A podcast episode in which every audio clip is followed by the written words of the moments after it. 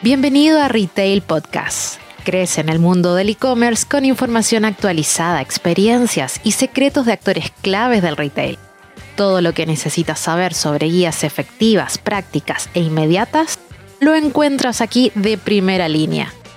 Hola a todos, mi nombre es Patricio Mancilla y soy CEO de Retail Compass, empresa referente a nivel latinoamericano en el monitoreo de competitividad online para el mundo del retail. Hoy es el segundo capítulo de nuestro Retail Podcast, donde buscamos conversar con los referentes de la industria del retail sobre los principales desafíos que enfrentan, particularmente con el crecimiento del e-commerce en la región. Para esto, nuestros invitados es George Lever, gerente de estudios de la Cámara de Comercio Santiago, muy conocido por todos por sus grandes presentaciones que hace comúnmente en el e-commerce day, donde da cuenta de la tendencia del ecosistema del e-commerce y que ha participado desde ¿Cuántos años ya son George participando ahí en el comité de e-commerce de la Cámara y en, metido en estos temas? Yo diría que por lo menos unos 15 años de el comité. O sea, una, una, leyenda viva, digamos, de todo lo que es el desarrollo del e-commerce en Chile y en la región. Y te agradezco, George, por, por, estar aquí hoy día con nosotros. La idea es que hablemos un poco de tendencia, eh, desafíos, oportunidades que tú estás viendo eh, pero antes de entrar más en materia, me encantaría que nos pudieras contar un poco de tu historia, eh, estos 15 años que ya llevas en la Cámara de Comercio de Santiago o metidos en temas de e-commerce, de dónde vienen, cuál es un poco tu, tu, precedente y que nos cuentes un poco de quién es George antes de entrar en, en materia. Bueno, hola Patricio, muchas gracias por la invitación. Eh, sí, bueno, ya son varios años, el comercio electrónico en nuestro país empezó, bueno, el comercio electrónico en general, como que a mediados de los 90 empezó a, a, meter sus primeros, sus primeros ruidos, ¿no es cierto? Eh, de hecho, tuvimos una ola de emprendimiento, así como vemos mucho emprendimiento hoy día, en esa época había, muy poco emprendimiento, pero se produjo yo creo que la primera ola de emprendimiento local eh, en la época de las .com. ¿ah? Claro. vimos surgir varios proyectos, algunos muy bonitos, eh, muchos de ellos ya quedaron, quedaron en el camino, después cuando vino, no sé si te, si te acuerdas del estallido de la burbuja.com, ahí por el año 2000, Claro. Eh, y bueno, de ahí hasta la fecha, la verdad es que han pasado muchísimas cosas. El, el comercio electrónico, pudimos, hemos podido ver cómo eh, pasó de ser eh, algo súper llamativo, como pasa hoy día, por ejemplo, no sé, con la inteligencia artificial, ¿no es cierto? Algo de lo que todo el mundo habla, pero que en concreto está en una etapa muy, muy, muy naciente, ¿no? Muy, muy, muy inicial todavía. Eh, y hemos visto cómo, bueno, cómo durante todos esos años ha, pasado, han, aparecido muchos actores, han aparecido nuevos servicios, nuevas tecnologías, nuevos modelos de negocio.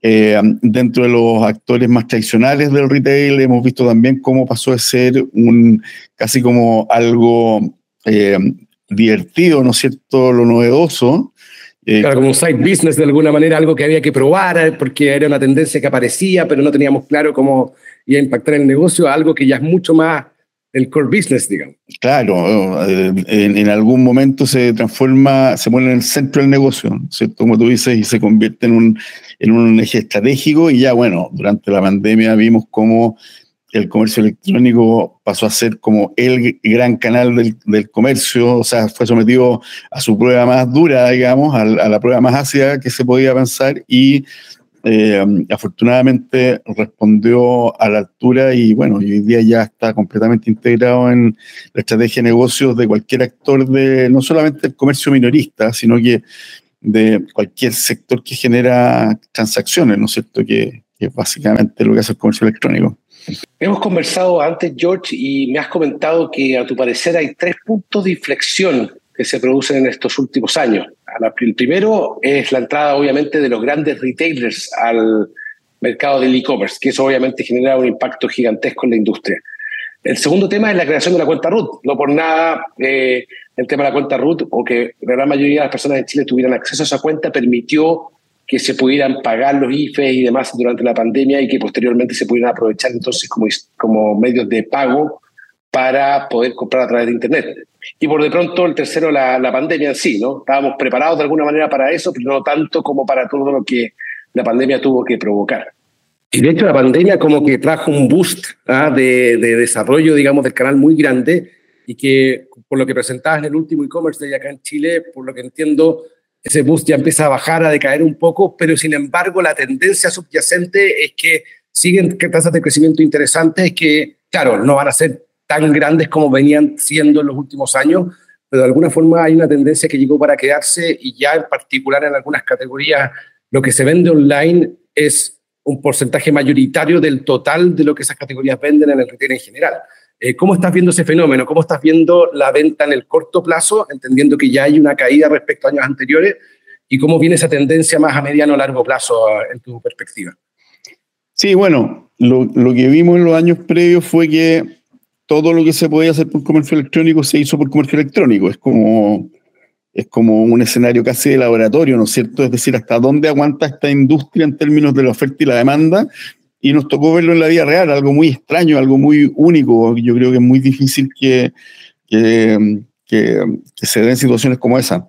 Eh, y luego eso, bueno, eso ayudó a que se generara una, una, un, un eh, momentum de la oferta y la demanda eh, en términos de adopción, que fue muy potente, pero no solamente la oferta y la demanda que transacciona en, en una plataforma de comercio electrónico, sino que además todos los servicios conexos que, del ecosistema, digamos, que ayudan a que el comercio electrónico exista. Ya está lo que hablamos recién de los medios de pago, pero está también, bueno, la infraestructura tecnológica y está críticamente el tema logístico, ¿cierto?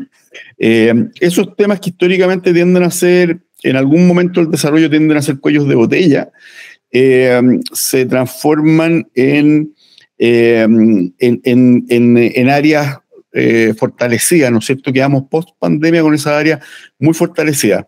Y eso hace que, claro, hoy día, si bien la intensidad en el comercio electrónico disminuye, porque naturalmente, claro, en algún minuto solo podíamos comprar por, comercio electrónico y luego podemos hacerlo por las vías tradicionales, ¿no es cierto? Entonces volvemos al espacio físico, además volvemos a gastar dinero en algunas áreas que habíamos dejado en segundo plano, como eh, los servicios presenciales, ¿no es cierto? Volvemos a viajar, volvemos a los restaurantes, volvemos al cine, volvemos a la recreación y la cultura de alguna forma.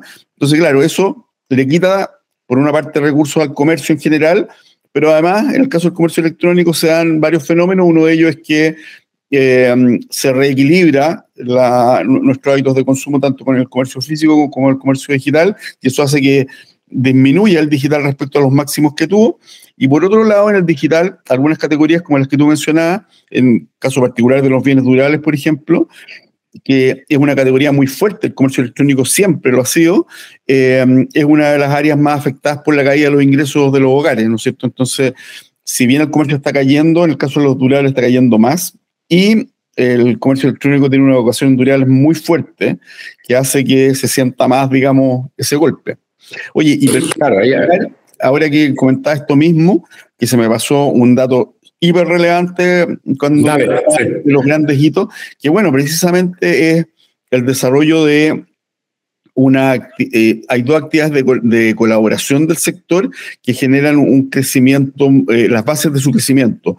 Uno es el modelo de buenas prácticas que se traduce en un modelo de autorregulación del sector que mm, lo adoptan todos los participantes del Comité de Comercio Electrónico y, que se convierte en un modelo de autorregulación sumamente efectivo ¿ah? eh, y que contribuye a dar confianza a los consumidores. Y por otro lado, bueno, los, eventos cyber, ¿no es cierto? Cuando aparecen los eventos cyber, el primero fue no exento de problemas, ¿no es cierto? Tuvo... Eh, Como todo, ¿esto fue qué año más o menos? Eh, como 11. 2011, perfecto. Que se cayeron los sitios, llegó mucha más gente de la que se esperaba y, ningún sitio fue capaz de resistirlo, ni siquiera el sitio oficial del cyber. Y de ahí para adelante, aprendizaje, ¿no es cierto? Y año a año, una de las grandes virtudes de los cyber es que atraen mucha demanda que está eh, ausente, no solamente la, activa, y eh, gran parte de esa demanda queda retenida al sector en la medida en que la experiencia es buena. Y por otro lado, claro, le dan eh, le dan un ancla a, a, los, a los emprendimientos y a los sitios de comercio electrónico. Durante el año, digamos, tiene un par de anclas que son los eventos cyber que le permiten generar como los, los ingresos críticos de, del año, básicamente durante esas dos fechas relevantes.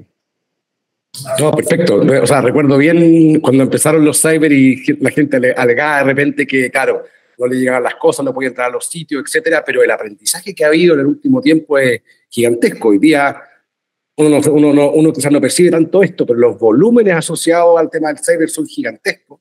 Y claro, uno estaba acostumbrado de alguna manera a una tendencia siempre al alza en términos de venta, una especie como de, no diría exitismo, pero sí de que todos los años la expectativa era vamos a crecer más y vamos a crecer más y vamos a crecer más. Ah, pareciera que nunca llegaba el momento en que esto se ralentizaba de alguna manera. Y ahí yo te quería llevar un poco a una, recuerdo una lámina que tú presentaste en el e-commerce day que tenía que ver con el crecimiento del e-commerce, donde efectivamente en el mundo, si uno ve la tendencia, el e-commerce sigue creciendo a tasas relevantes, pero con la pandemia, si bien pareció que aumentaba, no aumentó tan significativamente respecto a años anteriores como pasó en Chile. Ahora que estoy viendo la lámina en particular, el 2020 el mundo creció aproximadamente un 26%, pero Chile creció un 55%. ¿ah? Eh, y por tanto, la caída posterior en Chile fue mucho más pronunciada que respecto al resto del mundo. Del 26 pasamos a 14 en el mundo el 2022, pero Chile llegó a ser menos 13, o sea, decrecimos en el crecimiento del e-commerce, para volver ya a tendencias positivas para el 2023, que se espera tampoco algo muy grande, del orden de un 5%, el mundo del torno un 10%. ¿A qué le atribuyes tú que en Chile en particular haya sido un fenómeno tan explícito de un crecimiento tan por sobre lo que venía el resto del mundo y un decrecimiento posterior tan por debajo? Nos faltaba madurar, nos faltaba, digamos, eh, mayores niveles de, explotación. ¿Qué, es lo que ves tú que explica que, esa diferencia haya sido tan sostenida en Chile a diferencia del resto del mundo que pareciera que fuera mucho más gradual? Yo creo que hay dos grandes factores. Uno es eh, lo que pasó en nuestro país desde el punto de vista de los ingresos de los hogares. ¿ah? Eh, Chile a nivel global fue, creo no equivocarme, digamos, fue el país donde más crecieron los ingresos de los hogares durante la pandemia. Entonces, se dio una situación bien, bien particular, porque en todos los países ocurrió que se generaron grandes transferencias en la forma de subsidios de emergencia a los hogares para poder enfrentar esta situación tan nueva para todos, ¿no es cierto?, para esta generación, ¿no es cierto?, al menos, quiera estar, eh, tener que eh, tener eh, medidas de cuarentena, ¿no es cierto?, o de reducción de la movilidad. Entonces, lo, en general, los gobiernos hicieron la gran estrategia para enfrentar, aparte de las medidas sanitarias, fue entregarle subsidios de emergencia a los hogares, que en el caso de Chile también se dieron, pero en nuestro caso se dio una situación bien particular porque eh, primero, bueno, vino el tema de los retiros de fondos de pensiones, que generaron un crecimiento en la liquidez que fue, eh, no se vio en ningún lugar del mundo. Ah, los ingresos en algunos periodos crecieron, en, lugar de caer, nuestros ingresos en momentos de alto desempleo producto de una pandemia, los ingresos en realidad subieron a tasas del 40%. O sea, fue como, fue un año espectacular para el bolsillo de los hogares, ¿no es cierto? Esos dos años. Eh, y luego eh, eso se tradujo en presiones muy fuertes hacia el Ejecutivo, en el sentido de que era como el, legislativo, a través de eh, estas leyes de los retiros, el que estaba eh, yendo en ayuda de los hogares y no el Ejecutivo, que es el que le correspondía. Entonces el Ejecutivo lo que hizo fue que reaccionó con mucha fuerza, ampliando los subsidios, ¿no es cierto? El IFE fue un caso bien notable. Por montos que prácticamente igualaron a los retiros de fondo de pensión, o sea, fueron, también fueron extraordinarios, o sea, se produjo como una, una especie de, de pelea entre quién da más. ¿ah? Entonces, los hogares fueron los que, los que recibieron los frutos de esa pelea, digamos, y entonces, el caso de Chile, eh, las ventas del comercio en general subieron muy fuerte porque hubo muchos mucho recursos. Y el otro gran factor es que el sector de comercio electrónico en Chile, si bien todavía no tenía la penetración que tenían eh, economías desarrolladas, sí tenía muchos de los factores presentes en los mercados más desarrollados de comercio electrónico. Tenía eh, los niveles de penetración de medios de pago, claro, no con la misma naturaleza que en los países desarrollados, pero sí con el mismo alcance en términos de que, de que prácticamente cualquiera eh, casi cualquiera que quisiese haber comprado por comercio electrónico lo podía haber hecho porque tenía medio pago, cosa que no ocurrió en otros países de América Latina, pese a que ellos también crecieron muy fuerte en, comercio electrónico. Y por otro lado, yo creo que fue crítico lo que ocurrió con la logística, que permitió, se adaptó relativamente rápido un sector que requiere mucho tiempo para adaptarse por un tema de infraestructura. Y el caso de Chile fue bastante flexible para adaptarse y para hacer crecer las capacidades de entrega, ¿cierto? Y hoy día, de hecho, bueno, lo podemos podemos ver los frutos de eso porque hoy día la entrega eh, eh, avanzó mucho en nuestro país. O sea, hoy día hay muchas empresas que entregan dentro del día o en 24 horas o en 48 horas, ¿no es cierto? Algo que antes no pasaba. Entonces, juntando esos dos factores, en los primeros dos años de pandemia fueron de muy exitosos para el comercio electrónico por sobre el, el mercado internacional. De hecho, ese 55% incluye servicios también y los servicios cayeron muy fuertes, sobre todo viajes, que era muy importante antes. Entonces, claro, hay una mezcla de cosas ahí que hace más notable todavía el promedio, porque uno diría, ah, también hubo falta de inventario en algún minuto que probablemente no, no, permitió aprovechar al máximo esa cantidad de dinero inmensa que había en, en, el terreno. Y claro, y uno pensaría que ahora, ya que ha pasado ese efecto, uno esperaría ver hacia adelante probablemente otras tasas de crecimiento. ¿Vamos a seguir, crees tú, creciendo a doble dígito por los próximos años o ya empezamos a entrar en una especie de, de plató donde este es un negocio que sigue creciendo, pero ya llega a tasa más en línea quizás con otros mercados más desarrollados, más maduros, eh, donde sigue siendo importante apostar, pero donde, claro, ya la oportunidad de crecer a doble dígito que eran los años anteriores ya no va a ser tan evidente. Sí, yo creo que crecer a tasas del 30, que fue como la tasa icónica la que creció nuestro comercio electrónico durante mucho tiempo, casi sin interrupciones, eh, es difícil volver a esos niveles, ¿no es cierto? Porque el nivel, de penetración y madurez que tiene hoy día el mercado eh, indicaría otra cosa, ¿no? Pero sí creo que eh, son posibles los crecimientos de dos dígitos, básicamente porque un mercado que está, está sujeto a mucha innovación, ¿no es cierto? Hay mucha innovación que, que permite que se vaya cumpliendo mejor el objetivo que tiene el comercio electrónico, que es que la relación entre eh, en términos simples, ¿no? Que la relación entre vendedor y comprador eh, esté como lo más afectada posible, es decir, y bueno, en la medida en que va mejorando la forma en que la oferta eh, conecta con la demanda, ¿no es cierto? Y se va haciendo mejor cargo de las necesidades de, de, los consumidores, se van eliminando las fricciones en el mercado, ¿no es cierto? Las fricciones siempre eh, dificultan que los mercados tengan su máximo potencial, lo que ocurre en las transacciones como ocurriría en un mercado perfecto, entre comillas, ¿no? Entonces, en la medida en que vamos aprendiendo en eso, eh, claro, eh, se van produciendo pequeños, pequeños grandes crecimientos ah, por, aumento de eficiencia, básicamente. Eso yo creo que va a seguir presente y bueno, el comercio electrónico le va a seguir quitando espacio al comercio físico ah, y eso también le da un espacio de crecimiento adicional al, natural.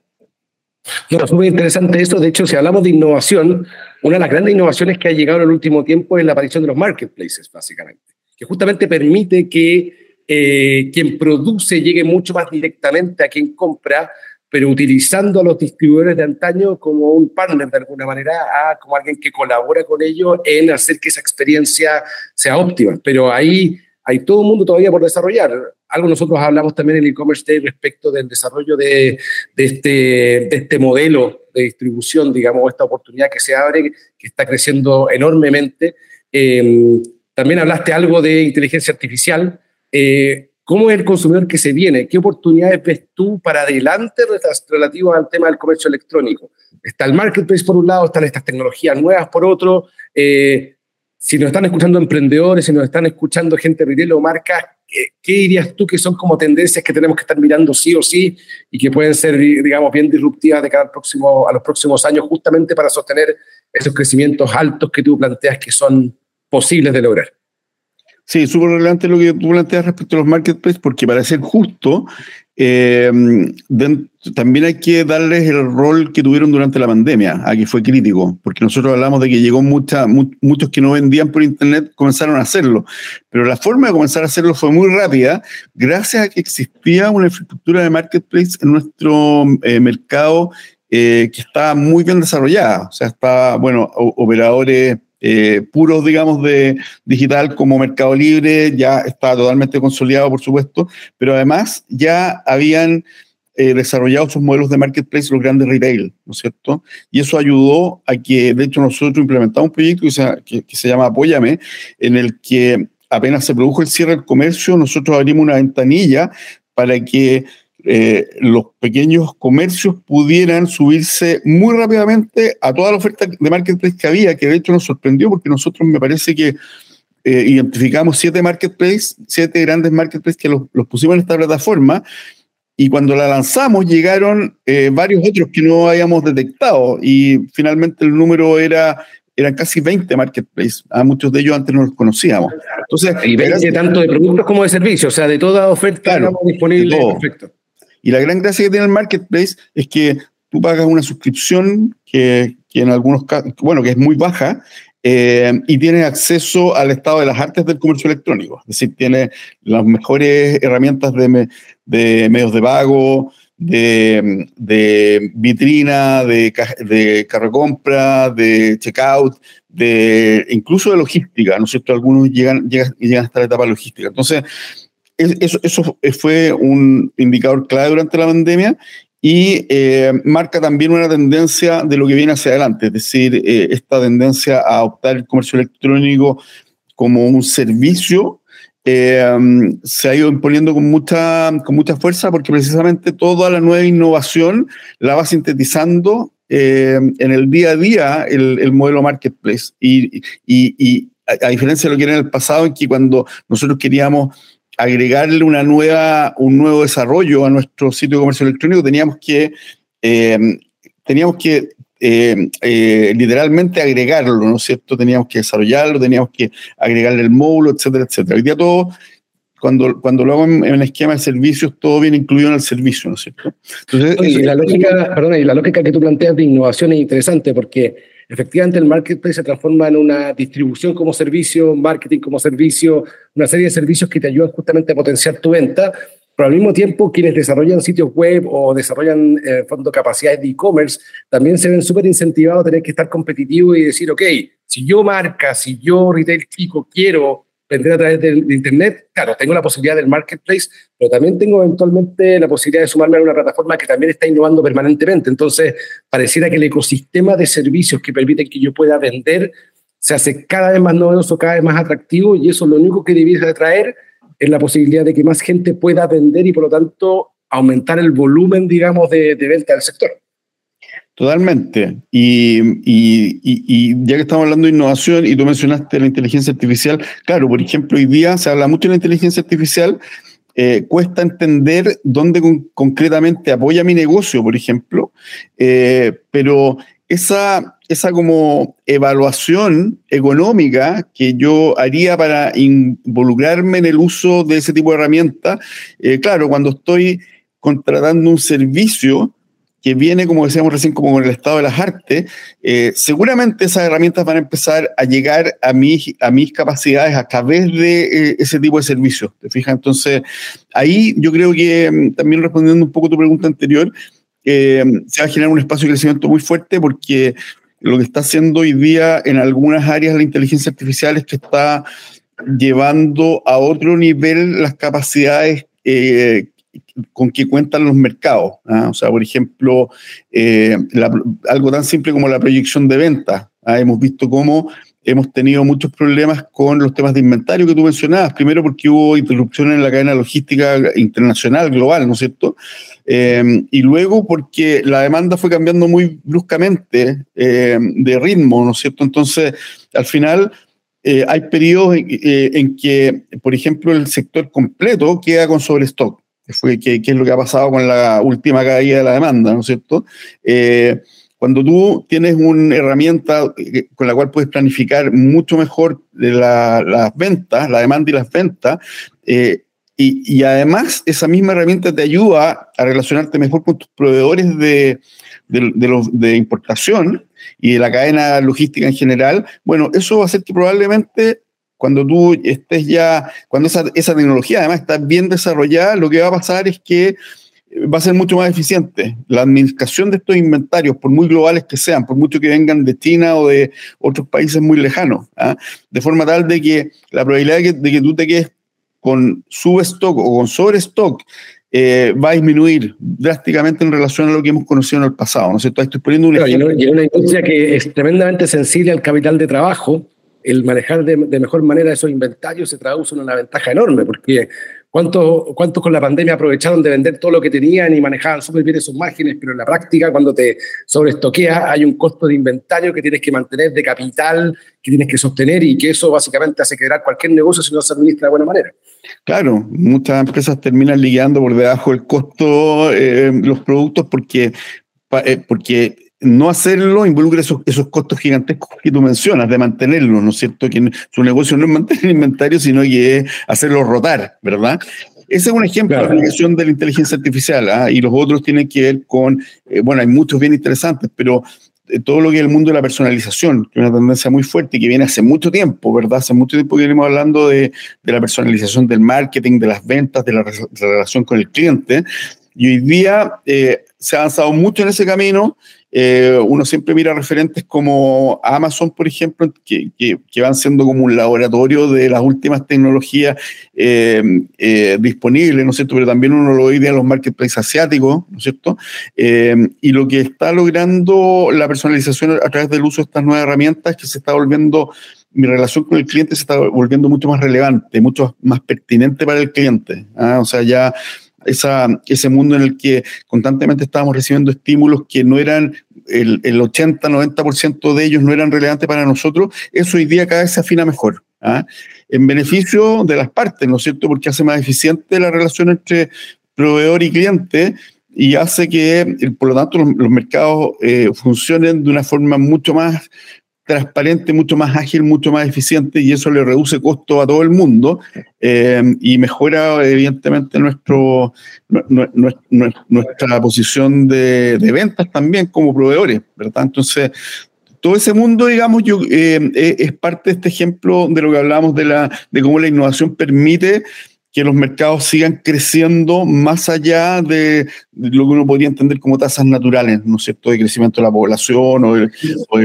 No, totalmente. Yo recuerdo hace tantos años cuando uno compraba online y de repente te recomendaban productos y uno decía, ¿por qué me están recomendando esto? No había mucha inteligencia detrás de esa recomendación y obviamente estamos partiendo en una dirección que hoy día está mucho más sofisticada, los algoritmos están cada vez más inteligentes en términos de en, ese, en, esa, en aras de la personalización que tú hablas, de sugerirte cosas que sean relevantes para ti, y eso solamente habla en función de mejorar la experiencia y por tanto aumentar el volumen de negocio que, que, este, que este modelo tiene. Porque hoy día el canal online la verdad es que permite una interacción con el usuario mucho más rica en cantidad de información y por lo tanto mucho más personalizable y aprovechable para que realmente sea significativa para ti. A, a diferencia que lo que podría ser un canal físico donde, claro, manejar los distintos puntos de contacto con, con, los clientes es más complejo y claramente ahí entonces se pierden oportunidades que sin el canal digital se pueden aprovechar. Oye, nos va quedando poco rato. Eh, quizás ya para ir cerrando, eh, todo el mundo habla de ChatGPT, me acuerdo que tú hablaste en su minuto ahí en la presentación del, del tema. Muy en concreto, ¿qué, ¿qué, aplicación le ves hoy o qué, qué, qué cosa le estás viendo como valora eso en el, en, la industria del retail, la industria del comercio electrónico en particular. ¿Es una posibilidad cierta de que hoy emprendedores o gente lo pueda aprovechar como para poder vender más online? Bueno, las aplicaciones son gigantescas, ¿no es cierto? Y, de nuevo, está en etapa de desarrollo, por lo tanto, eh, ocurren muchos errores, ¿no es cierto?, en, en, esa etapa. ¿ah? Pero yo creo que si uno trata de aprovechar esas herramientas, yo creo que lo más eh, relevante que nos pueden aportar hoy día, bueno, todo lo que es búsqueda eh, lo hace de una forma hoy día mucho más eficiente que los buscadores tradicionales, ¿no es cierto? Y eso explica la reacción tanto de Microsoft como de Google en la, en, la opción que están haciendo del, del modelo, ¿no es cierto?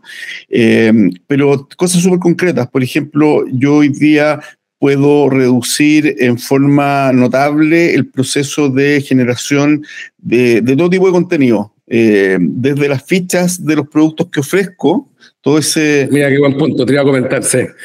Claro, o sea, hasta hace poco, eh, de hecho, se desarrollaron modelos automatizados para generar la, toda la textualidad de las fichas de los productos y eso eran servicios que prestaban terceros, que eran servicios de costo relativamente elevado, ¿no es cierto? Que funcionaba básicamente para grandes volúmenes, de nuevo, para los grandes marketplaces o para los grandes retail.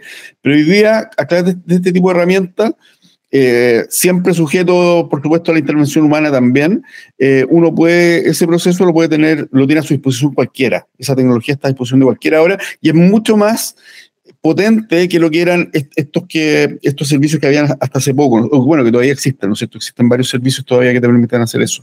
Todo lo que son tus contenidos, por ejemplo, de que hoy día han cobrado tanto valor, los contenidos llamémoslo tipo blog o redes sociales, ¿no es cierto? También se pueden automatizar eh, dándole instrucciones a, a, través de un prompt a una, a una inteligencia como la de chat eh, eh, GPT, ¿no es cierto?